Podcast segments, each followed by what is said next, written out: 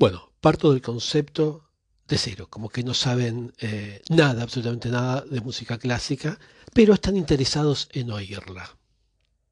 Después ya vamos a poder ir profundizando en, distintos, en distintas cuestiones y conceptos. En todo caso, si les gusta el audio, puedo ir profundizando eh, muchísimo más. Hay, tanto para hablar del tema. Empecemos por saber a qué nos referimos cuando decimos música clásica. Bueno, de esto solo se puede hacer un audio de, de 20, 30 minutos completo. Pero eh, dije que era eh, un principio esto, un, audio más bien ligero. Vamos a dar algunas pistas de qué puede ser música clásica. Porque muy seguido asociamos música clásica con orquesta. Más bien, exactamente orquesta sinfónica o cantantes líricos. No estaría mal definirlo por este lado, pero hay algunas excepciones. También se la podría definir por lo que no es. No es rock and roll, no es jazz, no es pop, no es música country, no es folclore. Si vamos por este camino, para saber qué es la música clásica, tendríamos que saber qué no es la música clásica. Hay otros que definen la música clásica como música seria o, algunos como música sabia o para, para sabios. ¿Y esto qué quiere decir? Yo, esto nunca lo entendí. ¿Que, ¿Que, hay otra música que es eh, para, para idiotas? Como si la música se definiría por el coeficiente mental. Esto, este grupo generalmente que lo define por este lado es el que opone la música clásica, o, o sea, define música clásica como lo que no es popular. Esto me molesta mucho. Hace un, hace un tiempo, hace unos cuantos años, hubo una experiencia de cantantes de ópera que salieron a la calle y cantaban ópera con un éxito, pero alucinante, eh, pero eh, conmoviendo a la gente en serio. Esto eh, lo hablé en distintos audios anteriores, es muy distinto escuchar una soprano en vivo que oh, a un cantante de ópera, un tenor, un barítono, lo que quieran, en vivo, que escucharlo eh, por medio de los parlantes de, una computadora o, bueno, ya con buenos auriculares ya es otra cosa. Pero la potencia y todas las, las vibraciones, todo lo que envía por medio de, la voz es, eh, impacta, impacta, toques el pecho aquí en el alma. Este, o sea, cuando digo que tuvieron éxito es que en ciertas, en ciertas en ciertos cantos la gente lloraba, se emocionaba, o sea, eh, es muy distinto ir en vivo. ¿eh? Este, este grupo terminaba su función levantando carteles que decían, que es muy conmovedor, la verdad, decía, ¿ves que te gusta la ópera? Eh,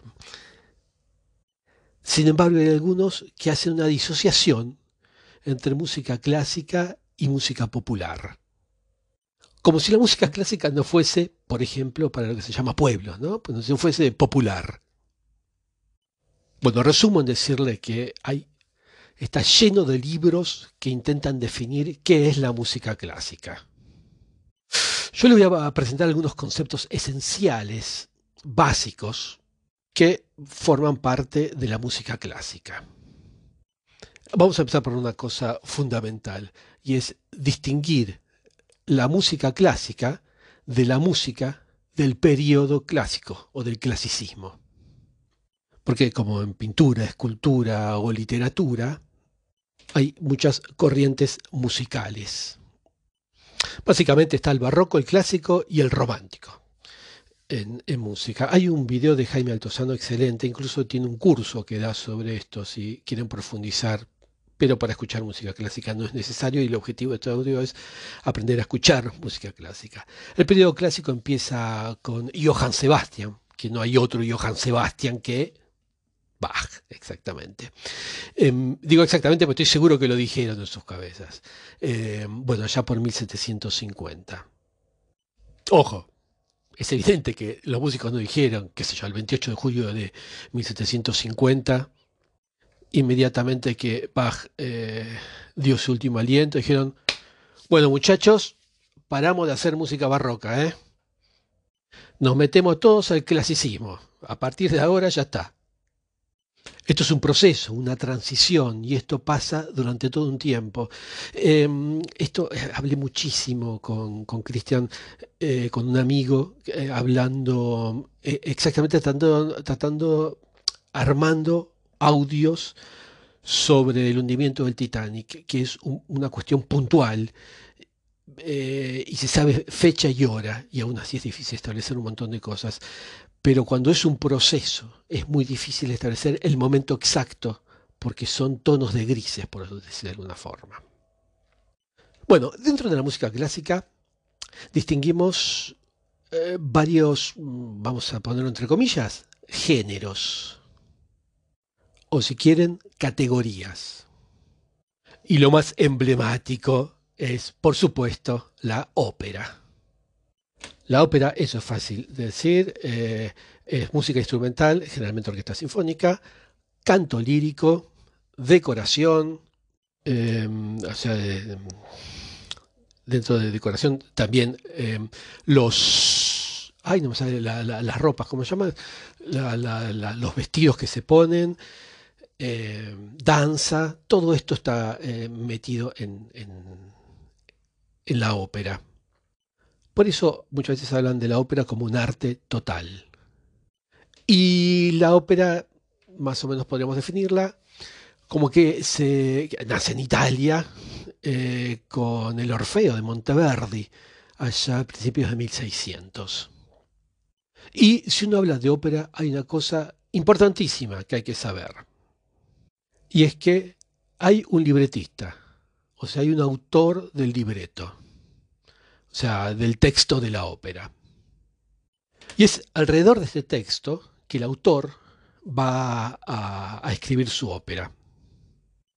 Ahora recuerdo como una anécdota cuando Puccini estaba en Londres, el, italiano que no hablaba nada de inglés, lo invitaron a ir al teatro, y él, aunque no entendía, bueno, eh, fue al teatro y aunque no entendió nada, ni una palabra, eh, lloró a raudales de una obra que se llamaba Madame Butterfly y fue al camarino a felicitar a, los actores y después le pidió con lágrimas en los ojos, porque todavía lloraba, le duraba la pena, al autor de que le permita hacer la ópera. Por supuesto, una ópera maravillosa que hizo. Pero eso va para todo otro audio, Madame Butterfly, porque es alucinante. Tienen que tener en cuenta que compositor, en todo caso, con la ópera, compositor y libretista son eh, dos oficios totalmente distintos. Como en todo hay excepciones, ¿no? Como Wagner, que escribía él mismo el libreto y las músicas. Vamos a otro punto entonces de la música clásica y es la música sinfónica. Hace un rato hablé de música sinfónica y habría que definir qué es esto de la música sinfónica. Se los defino. Eh, son las obras para ser tocadas por una orquesta sinfónica, la música sinfónica. Esto supongo que no los ayuda mucho, ¿no? Bueno, digamos que son las orquestas sinfónicas son las orquestas eh, tradicionales, eh, compuestas de tres familias de instrumentos. Eh, las cuerdas, con los violines, los altos, los violonchelos y los contrabajos. Los vientos, con los cobres y, las maderas. Y la percusión. Ojo que hay veces que hay instrumentos que se agregan a esta orquesta, como el piano, el, arpa, el órgano, y así una orquesta puede ir de una de, de 10, 20 músicos hasta, yo qué sé, más de 100. Bueno, casi 10 minutitos, corto aquí y luego paso a la segunda, tercera y cuarta parte. Música de cámara. La música de cámara es lo que, digamos, se opone eh, a la música sinfónica. Eh, sencillamente porque es la música que se caracteriza por ser ejecutada por un, por un grupo muy chiquitito. Son muy pocos músicos los que la ejecutan. Suficiente para entrar en una pieza, en una cámara.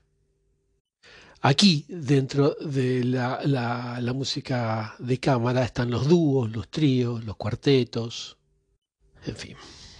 Después está la sonata. Porque si hablamos de música de cámara, tenemos que hablar de sonata. Y en el mundo de la música clásica, la palabra sonata engloba muchísimas cosas.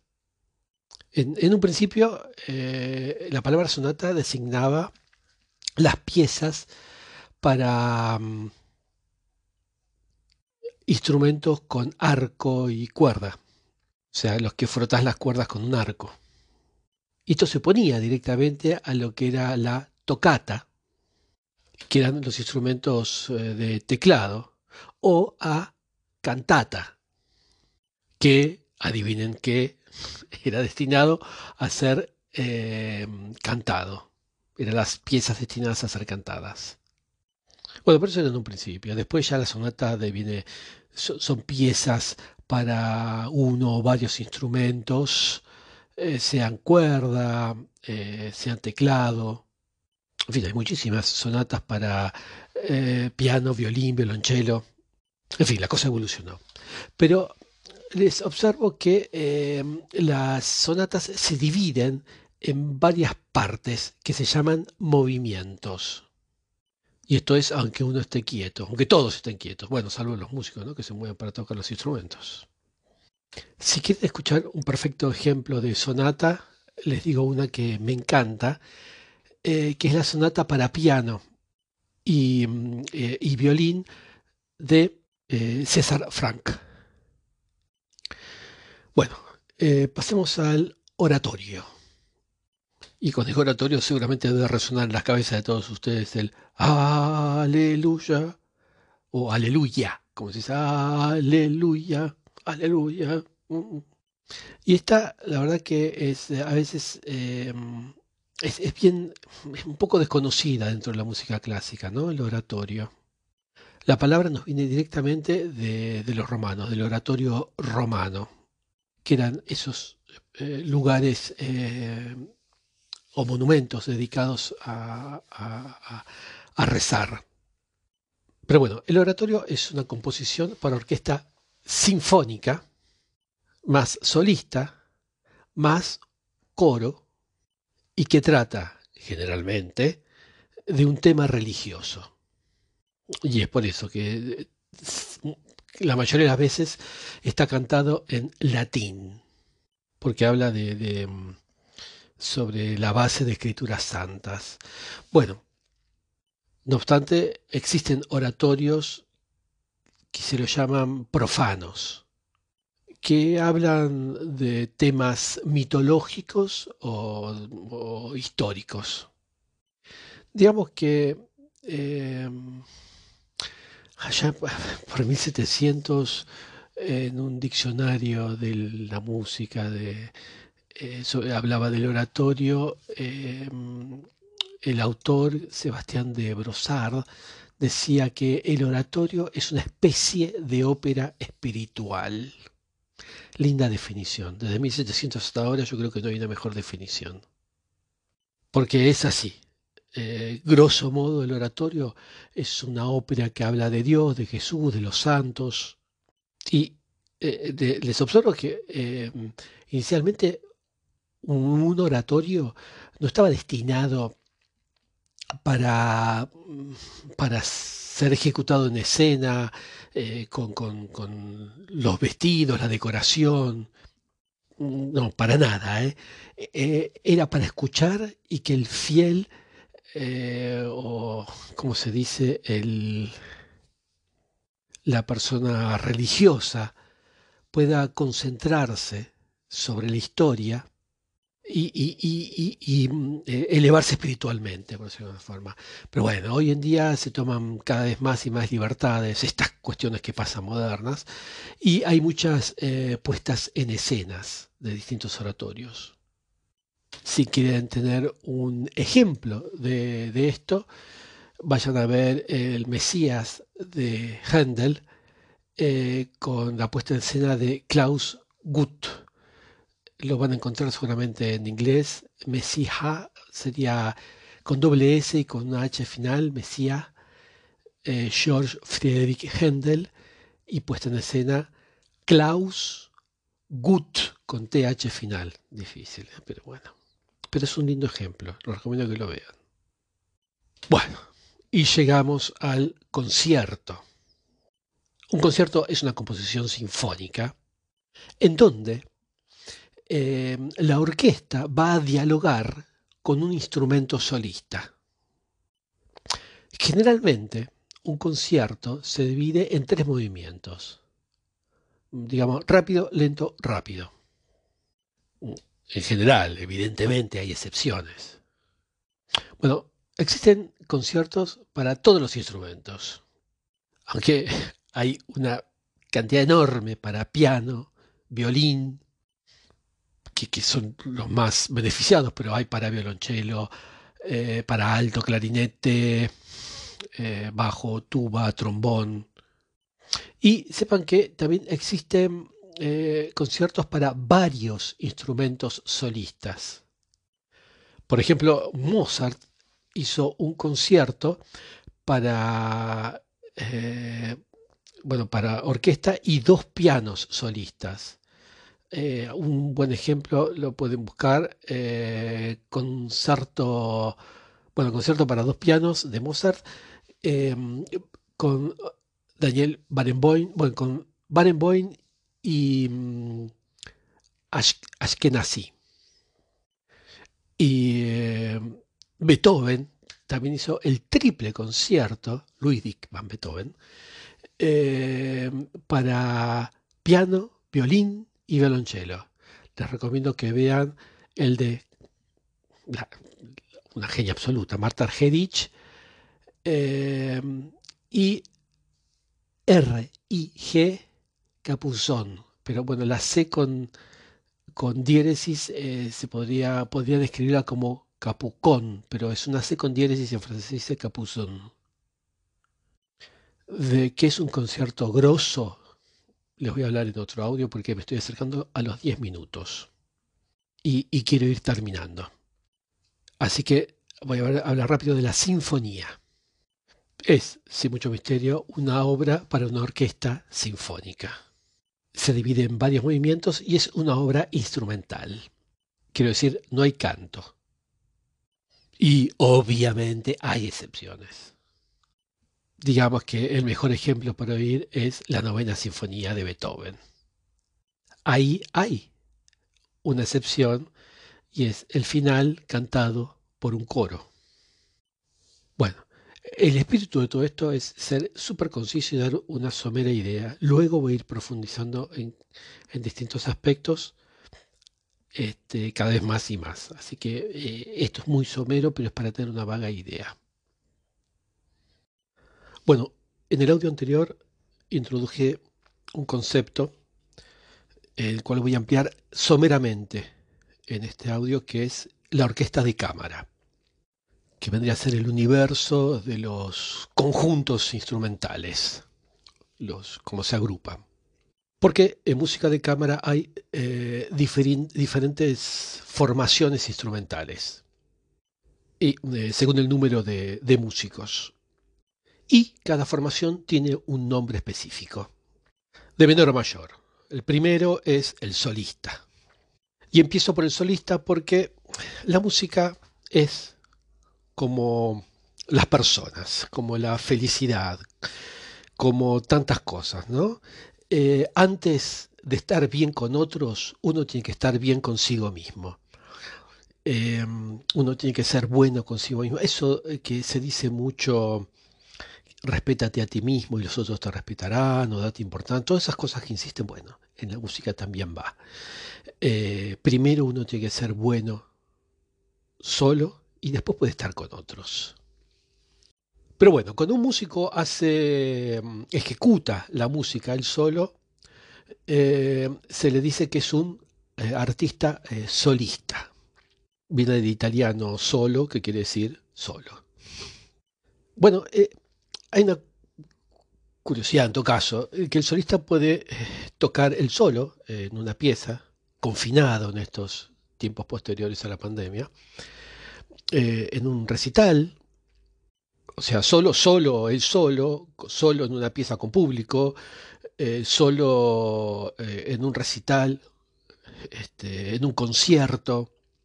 Y aquí, hay un concierto, puede estar con una orquesta. Y pese a que está con un conjunto de músicos, con una orquesta, se lo llama solo, eh, porque él está solo con respecto al conjunto de músicos. Porque es él el que dialoga con la orquesta. La orquesta responde en conjunto, por decirlo de alguna forma. Así que ahora tenemos distintos tipos de músicos. Los, los que tocan en la orquesta, los que tocan de música de cámara y los que tocan solistas. Bueno, pero si hay dos músicos, ya esa agrupación se llama dúo. Y esto puede ser cuando hay dos instrumentos, eh, como un piano y un violín, por ejemplo, eh, o en la ópera, cuando hay dos voces que cantan simultáneamente. Esto es si cantan letras diferentes, obviamente. Yo ya les hablé en otros audios del dúo de Fleur, de mm, Lacmé, eh, de Leo Delibes, de, de eh, el dúo de las flores dentro de la ópera Lacmé, eh, Suledom Epes, creo que es la parte, que el autor es Leo Delibes, que creo yo es el dúo, dueto también se le dicen, más lindo de, la lírica de la historia. Escúchalo si no lo, no escucharon, porque la verdad que vale la pena. Bueno, esto era en lo lírico, cuando cantan, que se habla de dúo. Pero cuando hay instrumentos, hablamos de sonata más que de dúo. Está, bueno, allí la célebre sonata para violín y piano en La mayor eh, de César Frank. Yo les comenté, les dije que valía la pena también oírla creo que la denominación, esas denominaciones no las conozco muy bien, esas de catálogo, FWB 8, unas cosas raras. Pero como ya les recomendé esas, les recomiendo ahora que escuchen la sonata para violín y piano, o sea, para dos instrumentos, por eso no se dice dúo, se dice sonata. Sonata para violonchelo y piano en sol menor, opus 19 de Sergei Rasmaninov. Escúchenla.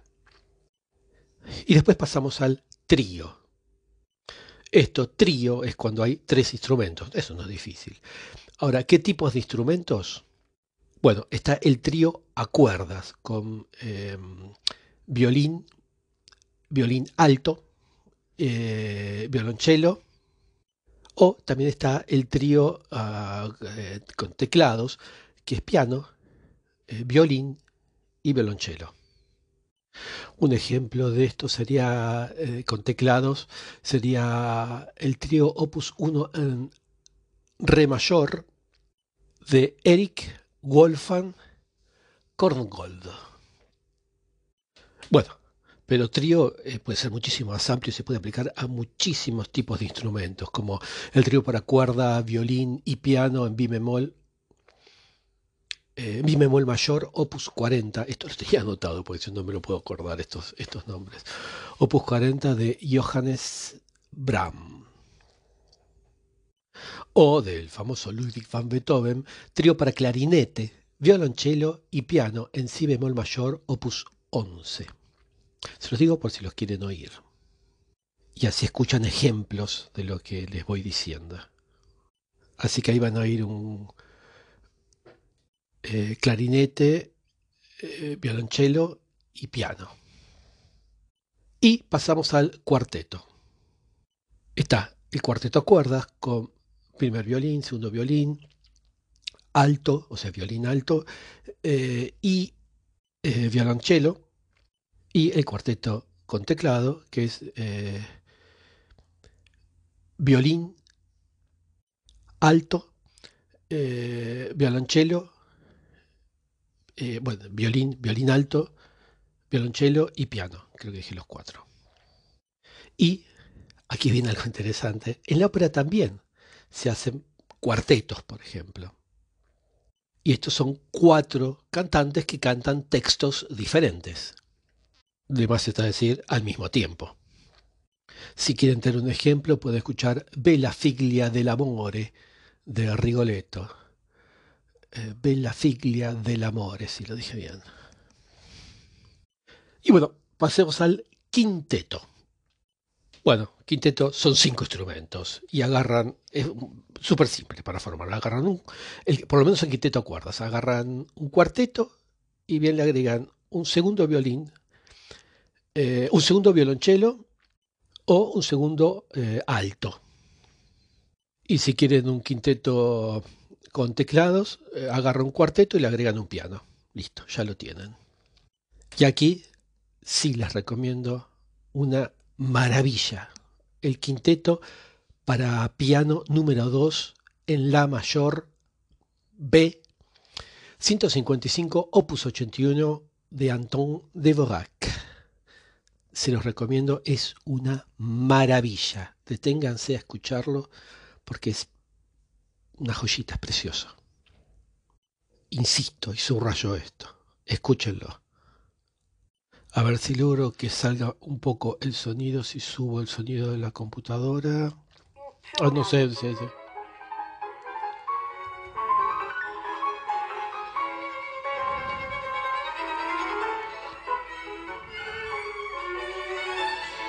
Bueno, lo dejo ahí. Vamos a sacar el sonido. También está el quinteto a vientos, o con vientos. Eh, con flauta, oboe, clarinete, eh, eh, cuerno y fagot, si no me equivoco. creo que dije los cinco, en todo caso, chequenlo. Si quieren buenísimos ejemplos de un quinteto a viento, les recomiendo que escuchen el ensemble Ouranos. ensemble, ensamble se escribe, y Ouranos, como Urano, pero con una O antes de Urano, con ese final. Como si fuesen muchos planetas Uranos con una O adelante. Ensemble Uranos. Y también existe la formación de quinteto de cobres. Dos trompetas, trombón, cuerno y tuba. Y, por supuesto, en la ópera también hay quintetos. Y esto es increíble. Esto creo que solo la ópera puede hacer hablar a cinco personas al mismo tiempo sin que sea una cacofonía. Y ahora les voy a recomendar para que si los que quieran eh, ver este ejemplo es este está en alemán eh, a Richard Wagner en Selig Wie Wie die Sonne de mm, Die Meistersinger von Nürnberg. si lo entendieron, maravilloso. Es eh, el extracto del tercer acto eh, de los cantantes de Nürnberg. No, bueno, no sé cómo traducirlo. Y llega a los 10 minutos, así que corto aquí. Bueno, pasemos ahora al sexteto. Y esto es cuando pasamos a seis atriles, digamos, a seis a seis músicos. Y no, no voy a hacer ningún chiste con la palabra sexteto, ninguno de esos chistes de mal gusto que se hacen. Bueno, entonces hay seis músicos que tocan al mismo tiempo partes, partituras diferentes. Esta es una formación que, la conocen mucho eh, los que les gusta el jazz, porque los músicos de jazz lo usan muchísimo. Y para que sepan, porque algunas cosas, en la ópera también existen sextetos, pero sin cantante. Por ejemplo, al inicio de la ópera Capriccio de Richard Strauss, hay un maravilloso sexteto a cuerdas. Les recomiendo que la escuchen. A ver si les pongo un poco.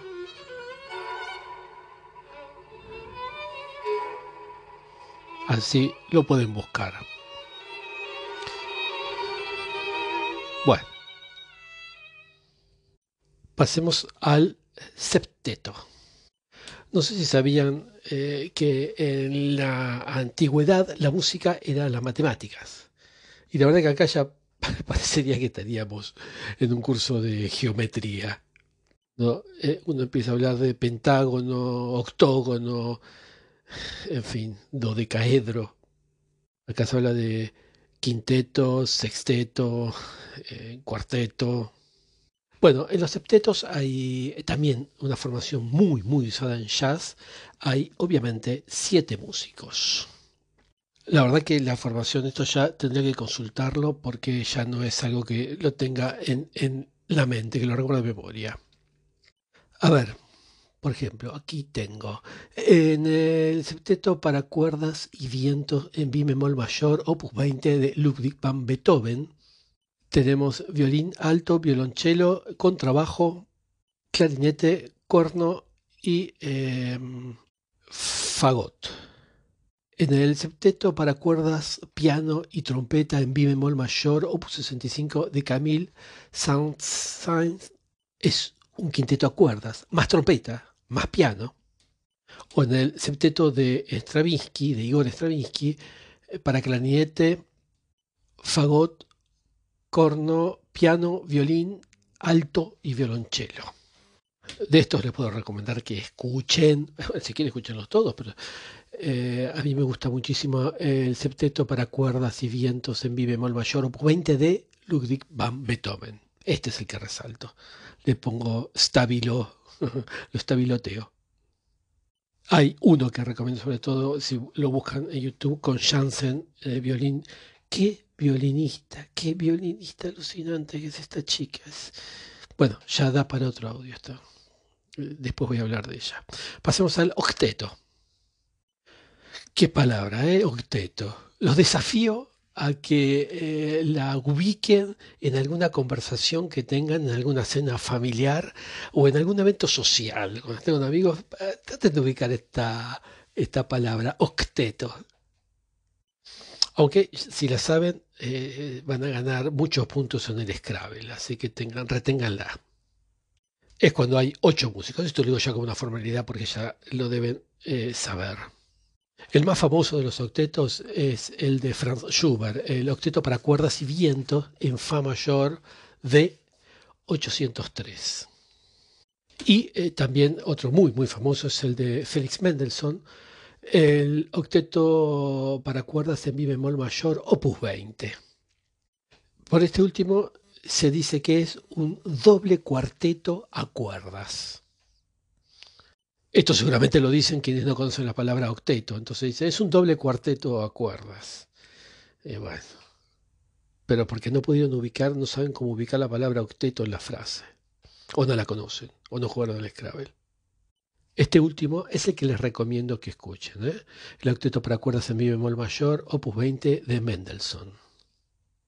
Bueno, y si octeto es una palabra difícil de ubicar en algún almuerzo familiar, intenten ubicar en la en, donde quieran en algún momento la palabra noneto eh, intenten ver en ese momento la expresión de horror que pueden generar en su interlocutor o interlocutores. Y la verdad, para ser sincero, yo estuve leyendo para hacer este audio y yo la verdad que pensé que la música de cámara se terminaba en el octeto. No sabía que se podía hacer música de cámara ya con nueve músicos, con el noneto. Noneto, lo digo y me suena a apodo de alguien. Noneto, llamarlo al noneto. El tema es que nueve ya nos estamos acercando bastante a una orquesta, ¿no? Eh, ya está en el límite de música de cámara.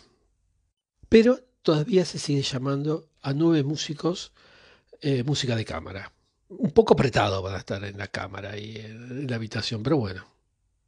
Ojo que el término es bastante reciente, ¿eh? porque antes del siglo XIX no se hablaba de esto.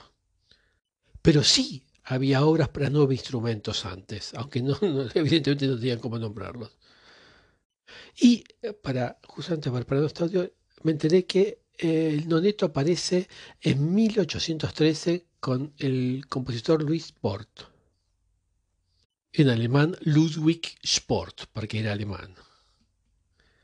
Entre las obras que si quieren escuchar, algún noneto, tienen la obra de Charles Gounod, Gounod eh, Petite Symphonie Nonette pour vent, pequeña sinfonía para Noneto para vientos.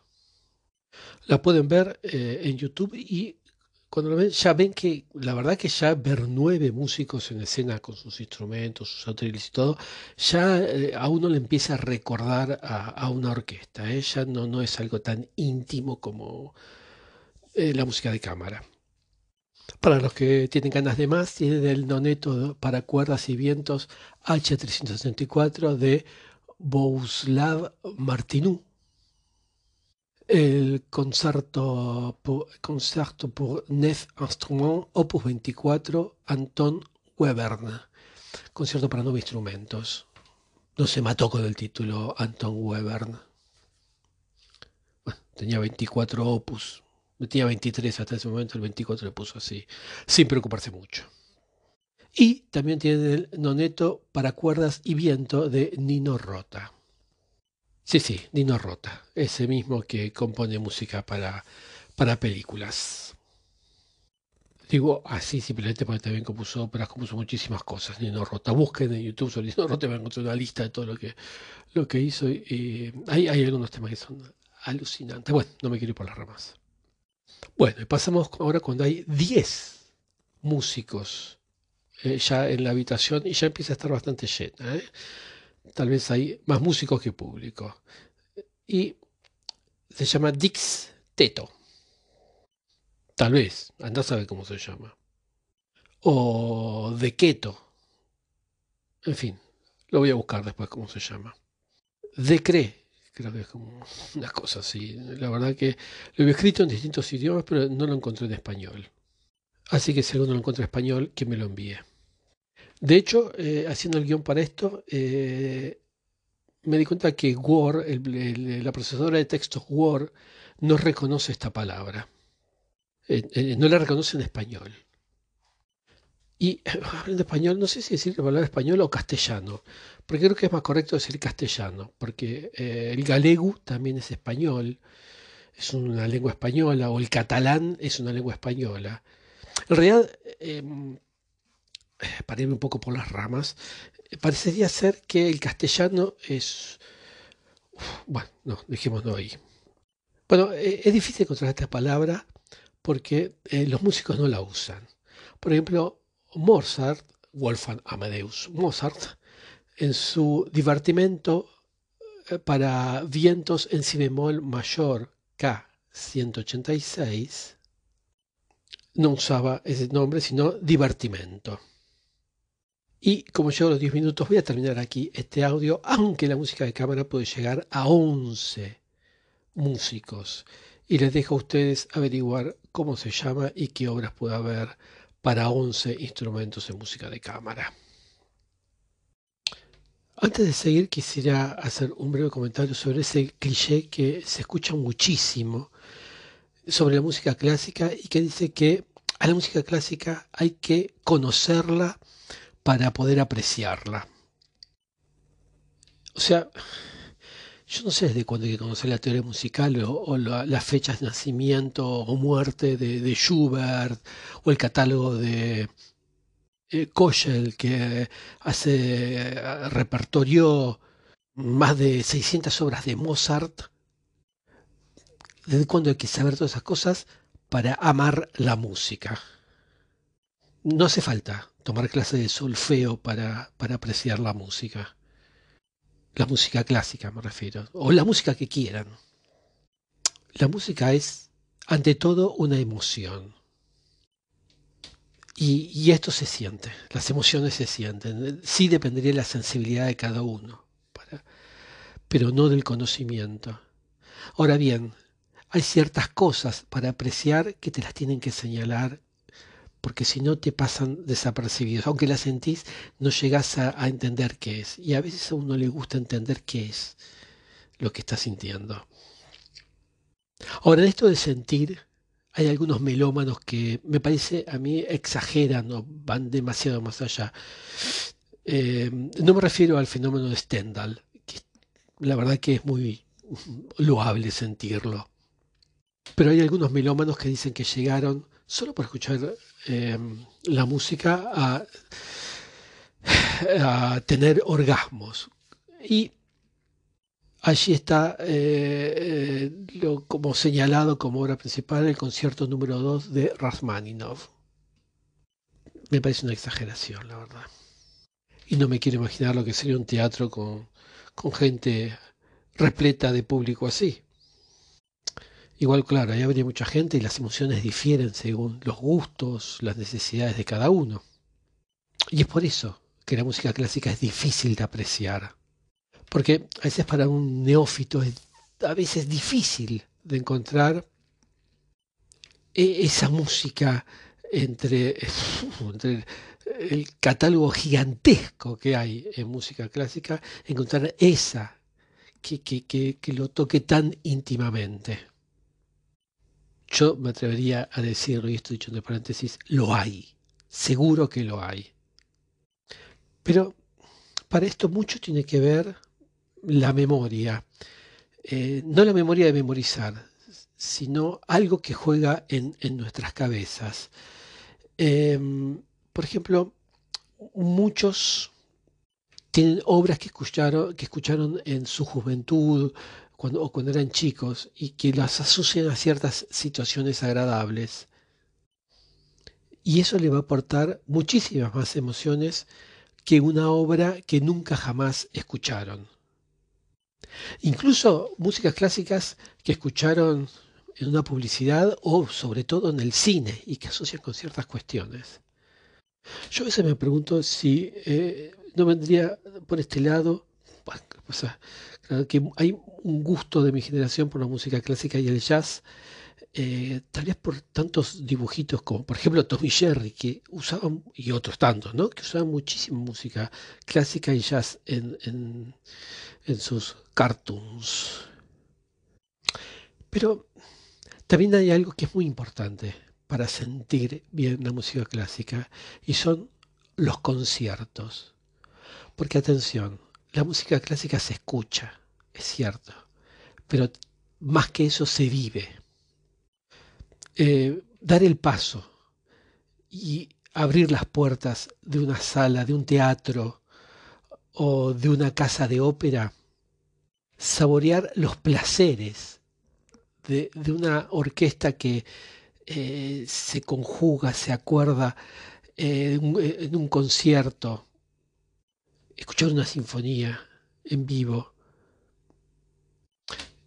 Y quiero ver, quiero, quiero decir, eh, escuchar, pero también ver, tener el placer de ver la música, si se me permite la expresión, con, con una calidad de sonido máxima, de explorar y descubrir obras descubrir, descubrir intérpretes, que hay algunos que son alucinantes y uno dice, ¿cómo viví hasta ahora sin haber escuchado esta obra o esta interpretación? Esto a veces nos lleva a, enamorarnos de un artista, un músico, ¿no? Una, o una música, bueno, no sé qué, ignoro si pasó, pero de un director de orquesta, una cantante, un cantante, una soprano, un tenor. Eh, los, los, tenores han, tenido muchas señoritas, groupies se llaman el rock and roll, que se enamoraron después de escucharlos cantar. Eh, ahí está Jonas Kaufman, por ejemplo. ¿no? Después voy a ver si pongo algún URL para Jonas Kaufman.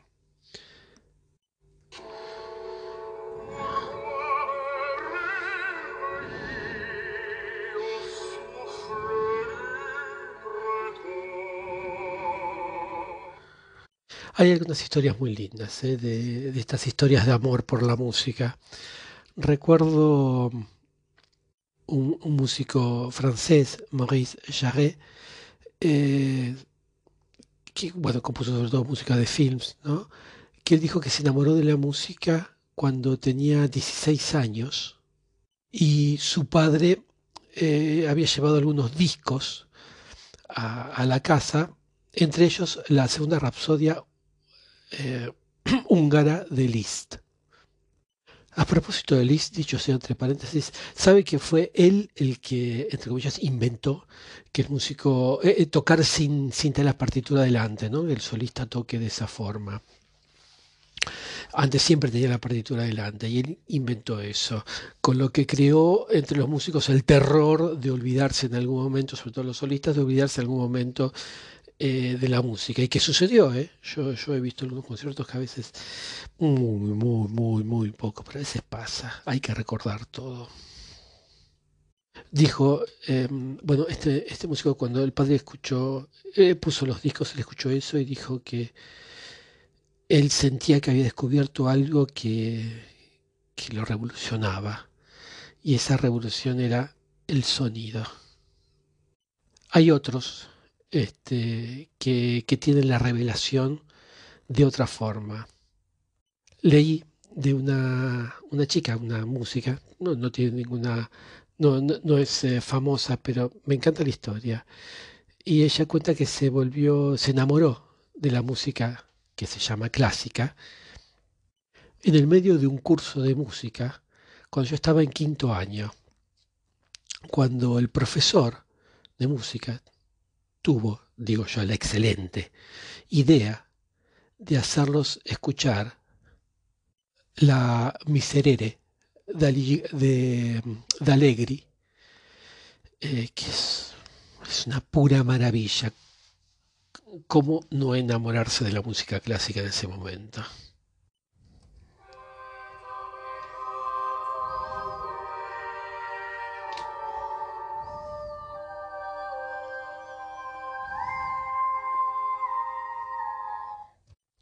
Pongo poquito porque no sé después si me lo registran y me desmonetizan. No, no sé, o me, va a chillar alguna, algún algoritmo por poner música que no es mía, sin autorización.